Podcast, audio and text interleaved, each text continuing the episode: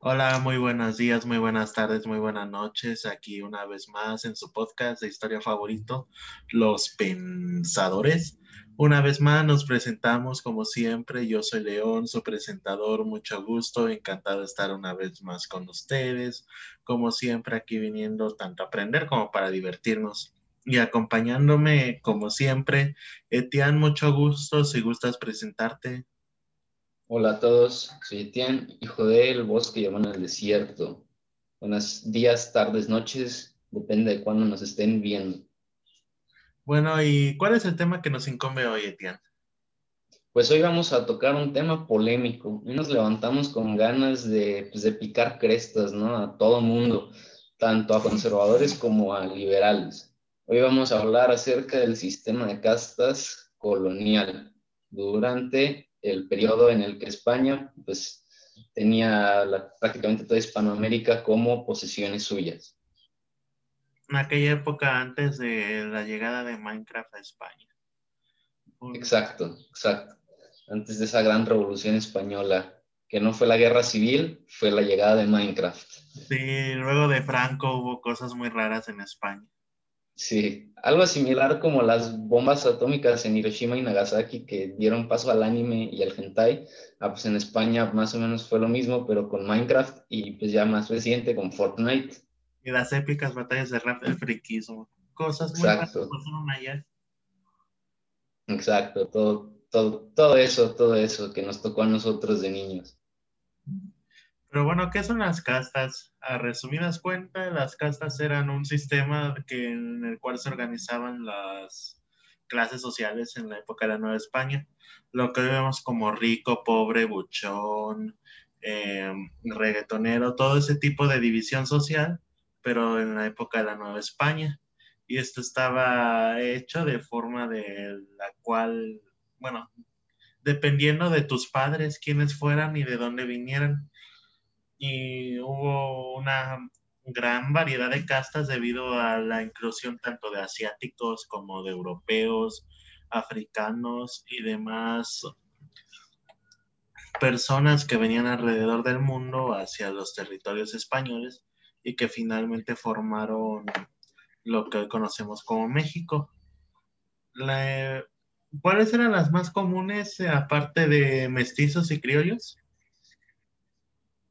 Pues estaba la de indígena o indio puro, al igual que eh, la de negro, eh, de los, descendientes de los esclavos que trajeron los españoles durante la, los primeros años de la colonia. Cabe destacar que en este sistema de castas precisamente se tomaban a tres razas, por decir así, como de sangre pura, es decir, em, españoles o criollos de sangre europea indígenas o indios de sangre americana y negros africanos de sangre africana, valga la redundancia.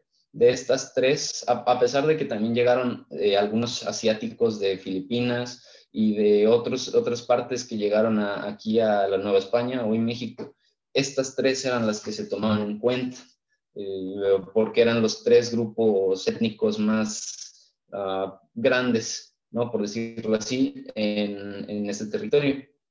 De estas tres castas se derivaban todas, absolutamente todas las demás, que vendrían siendo mezcla de todo, todos con todos y así.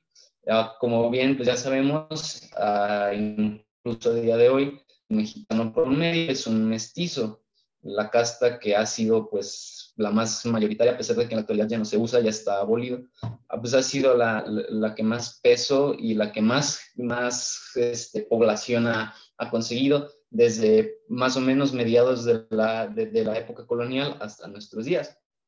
Sin embargo, existen otras combinaciones que a lo mejor el mexicano común, el mexicano promedio, no, pues no, no sabe, o a lo mejor no sabe que en algún pasado tuvo algún antepasado así porque al final de cuentas en la actualidad pues, ya somos la mezcla de la mezcla de la mezcla. Entre este, mm, eh, algunas de las castas más relevantes, aparte de, pues, de las razas puras ¿no? que, clasificaba, clasificaban los españoles y la raza mestiza eh, de español indígena, tenemos también, por ejemplo, al sambo.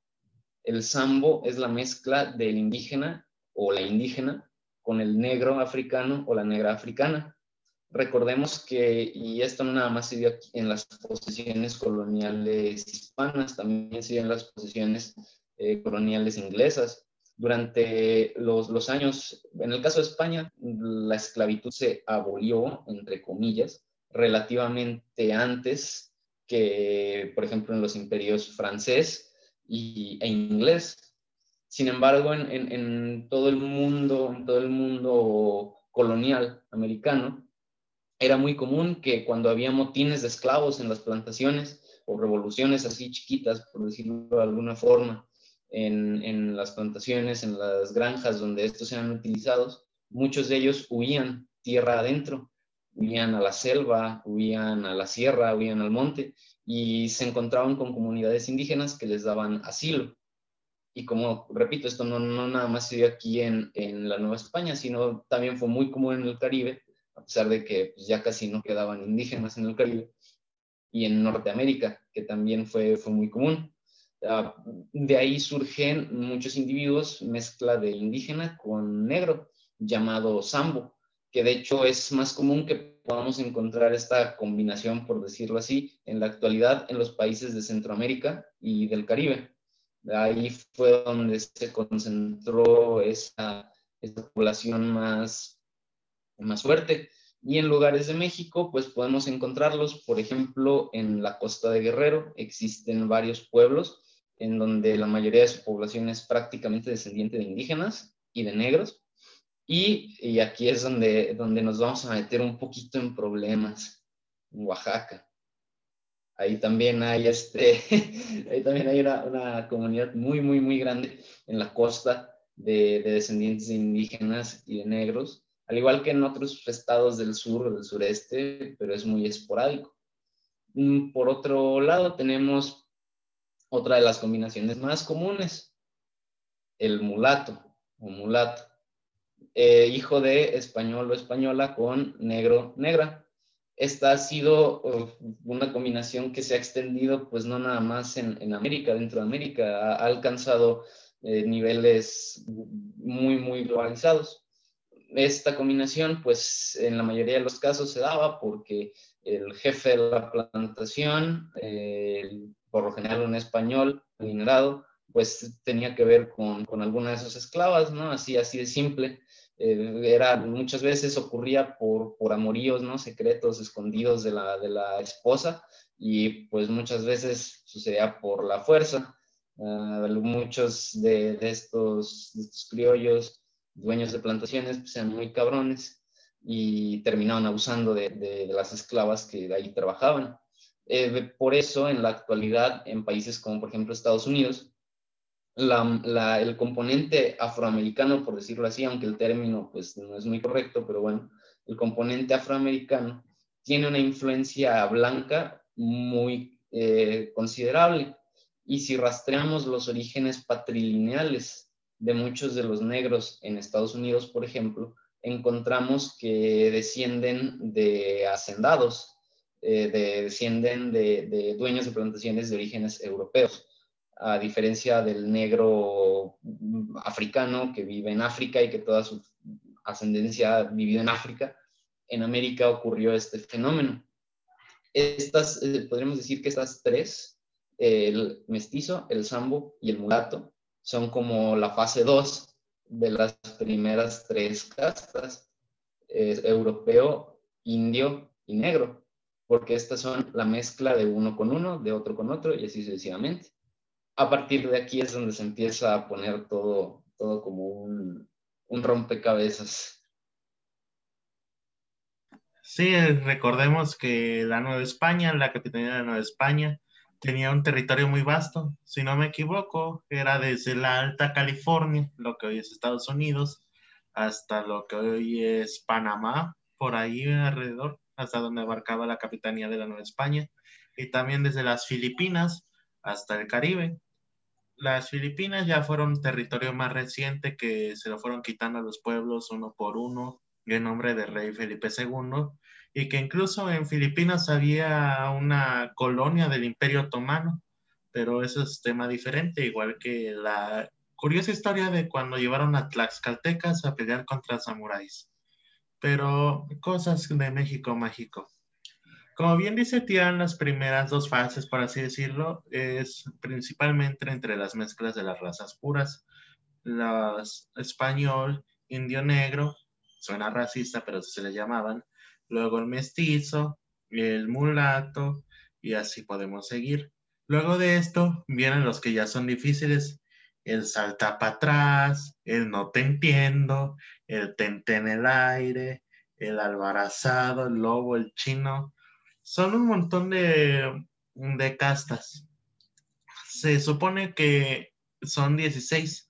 El mestizo, que como ya dijo Etienne, indio con español, castizo, mestizo con un español. El español es una combinación rara. Si veían que había más sangre española que sangre de otra casta, automáticamente volvías a ser español, ya sea criollo o peninsular el mulato, que es un español con un africano, morisco, que es un mulato con española, o sea, español con negro con español, eh, chino, morisco con española, salta para atrás, un chino con un indígena, el lobo, un salta para atrás con un mulato. Estoy creo que las estoy diciendo bien. El gíbaro, que es un lobo con un chino. Albarazado, un gíbaro con una mulata. El cambujo, un albarazado con una africana. El cambujo, que en una india da el zambaigo. El calpamulato, que es como el mulato versión Super Saiyajin. El zambaigo con loba el aire, que es de los más raros de encontrar por ahí, es el calpamulato con cambuja, no te entiendo, un aire con mulata, y el tornatrás, un no te entiendo con una india. Sí, así se dividía. Cuando un niño nacía, los padres tenían que reconocer al niño y ahí la oficina de castas te decía qué casta era y qué posición social tenías era un tema muy raro, pero en aquellas épocas les nacía lógica.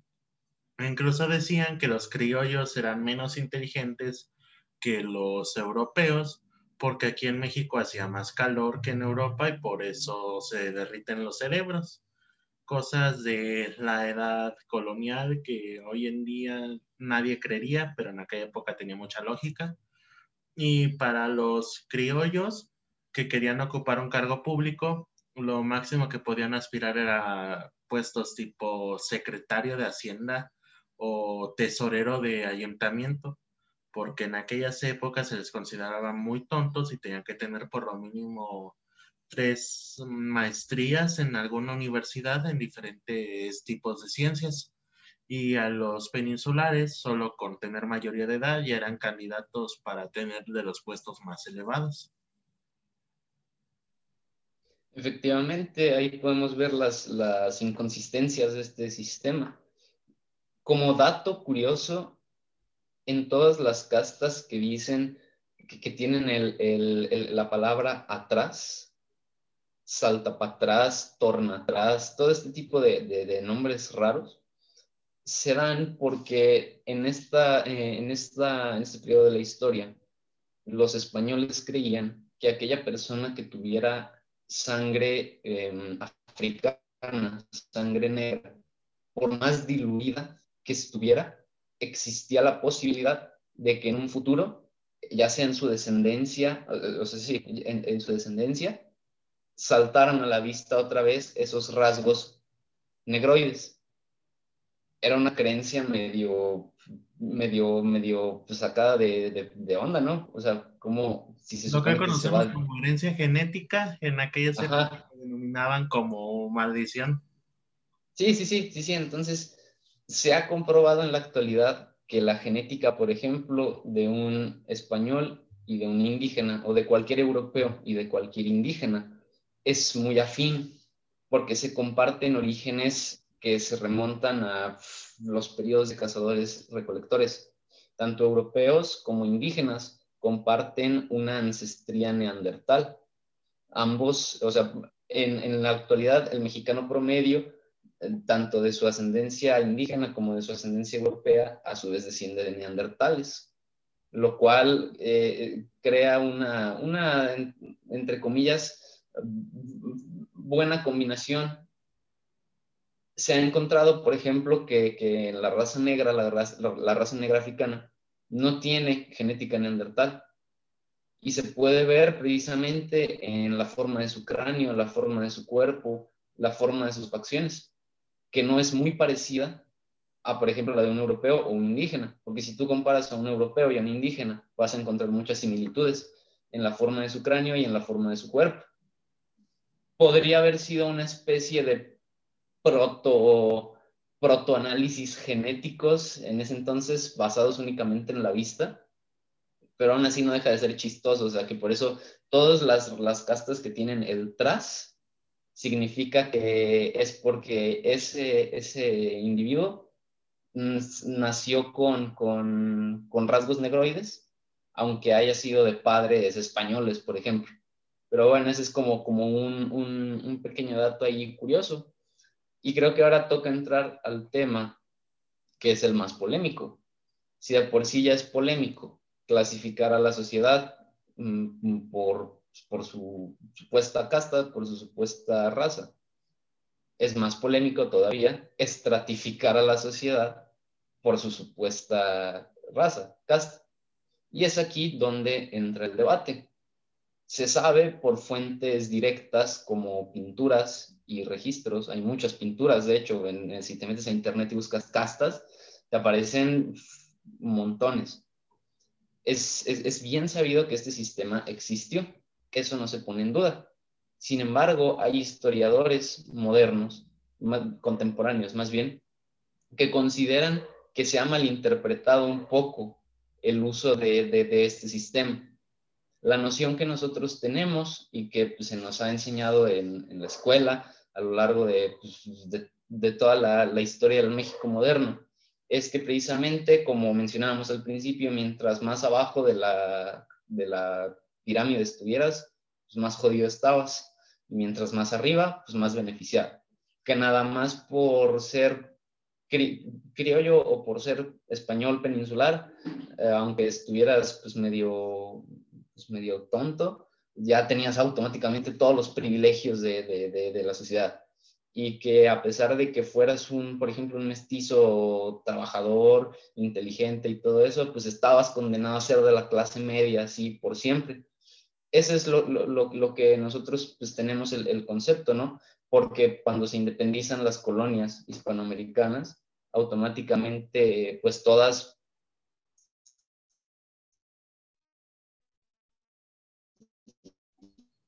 Eh, bueno, vamos a esperar un poco. Ah. Hacemos una pausa. Eh, bueno, pedimos una disculpa. Etian tuvo algunos problemas de red, pero ya. sí, siempre, siempre yo. Siempre, siempre. Siempre tenemos problemas de red cada dos o tres episodios. Cuando lleguemos, no sé, a la monetización, a lo mejor y nos colaboramos para un buen internet en una oficinita. Ajá. Pero bueno, en, donde nos quedábamos, cuando se independizan las, las colonias hispanoamericanas, entre ellas la Nueva España, pues automáticamente se eliminan los, los estatutos de raza y se deja de clasificar a la gente con raza.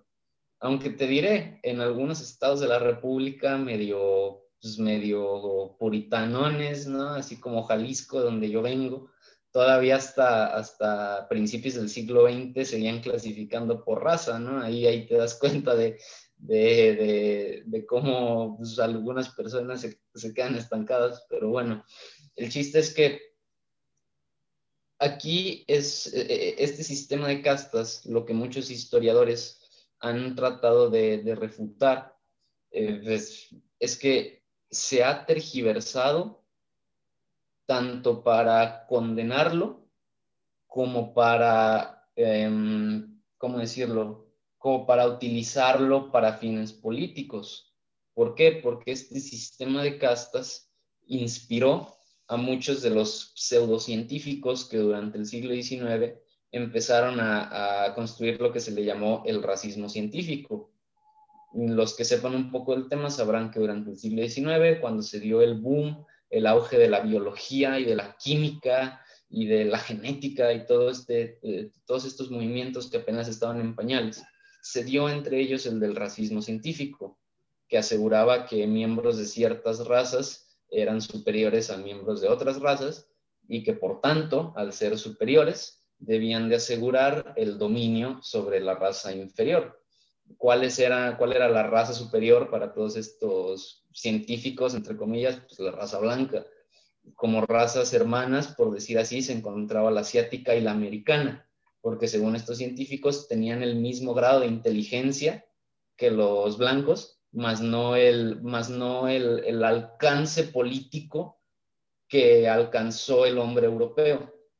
O sea, si bien eh, los indígenas y los asiáticos pues tenían muchas cualidades que los hacían también de razas superiores, ellos pues no habían conquistado la mitad del planeta, por eso se les consideraba como, pues, como así un poquito más abajito. O sea, sí están chidos, pero pues no tanto, no son como nosotros.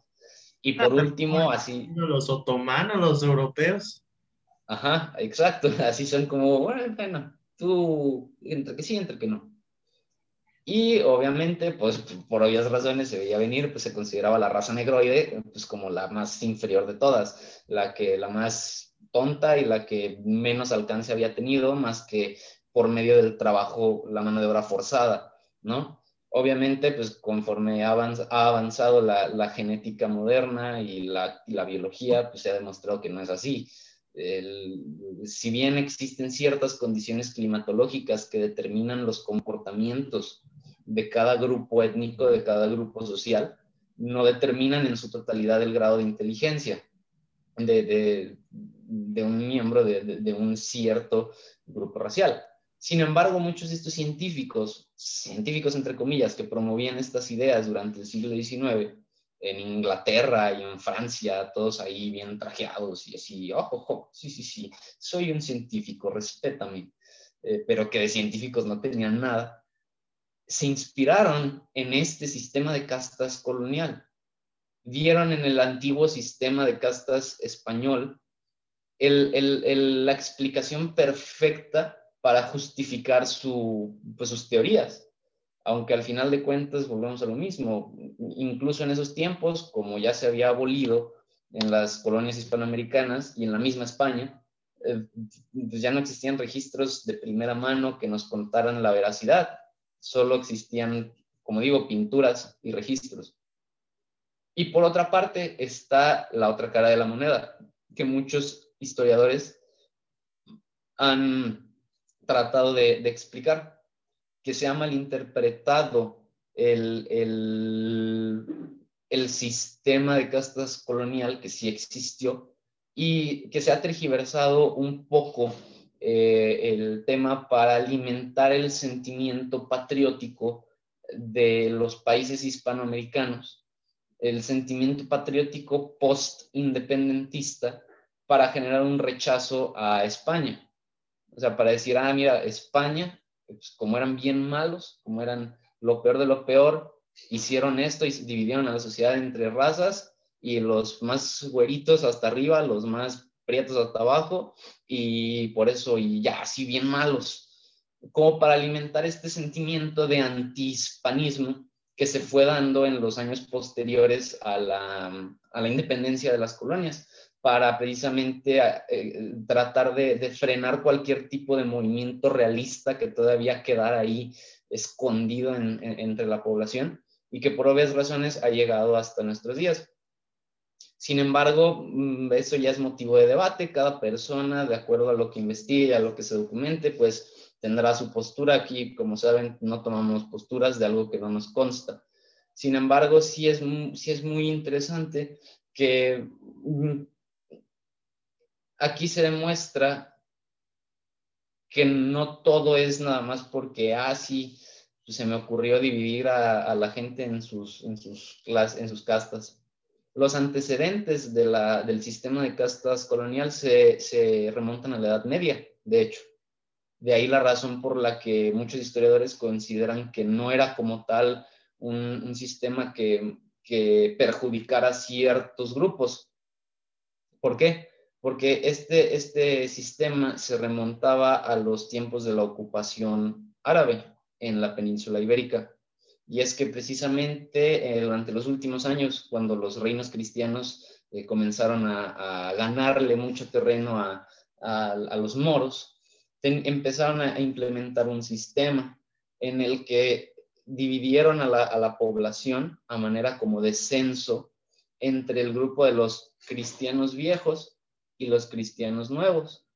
Los cristianos viejos hacía referencia a pues, los europeos que toda su vida habían vivido en, la península y que toda su vida habían practicado el, el, catolicismo, mientras que los cristianos nuevos eran todos los conversos, todos los judíos árabes y, y moriscos, que aquí hay algo que destacar, no es lo mismo el morisco de la Edad Media al morisco del sistema de castas el morisco de la Edad Media era el moro, el árabe o el berber que había nacido en la península y que había crecido en la península ibérica. El morisco del sistema de castas de, América era el hijo de un mulato, de una mulata con un español, simplemente para aclarar esa, diferencia.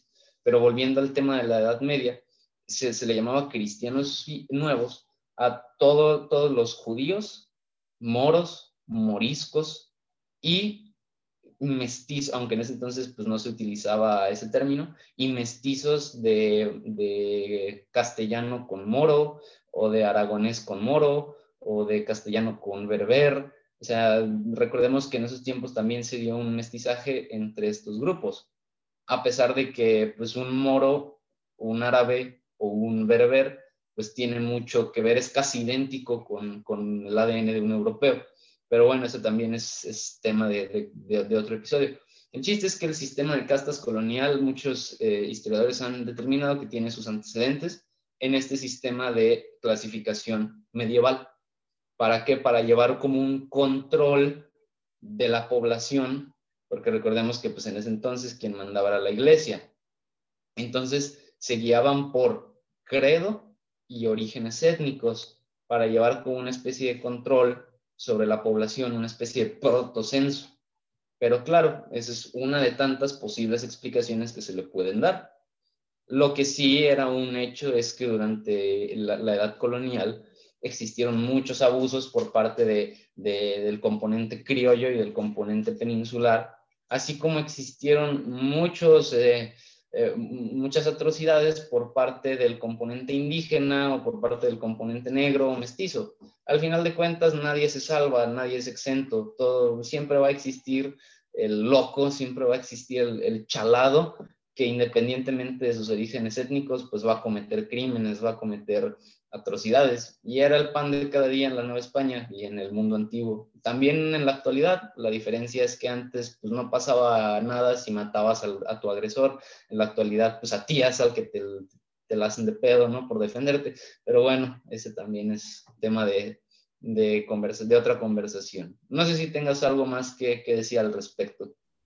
Pues a mí me gustaría hacer una comparación con el Imperio Mongol ya ves que Genghis Khan cuando conquistaba, él nunca hizo de menos a nadie, sino que sus enemigos los tomaba como fieros guerreros y respetaba mucho todo lo que ellos hacían, e incluso cuando conquistaba algún reino, normalmente dejaba a los mismos gobernantes mientras le juraran su lealtad. Y también fue tanto lo que se mezcló ahí con la época de Genghis Khan, que hoy en día en Asia creo que es uno de cada ocho personas tienen el pariente en común al mismo Genghis Khan. Y es un paralelismo muy mm, fuerte el ver cómo acá estamos muy mezclados, pero todos como que nos hacemos de menos. Allá están poco mezclados y todos se ven como uno igual, a pesar de que todos tienen el mismo tatarabuelo.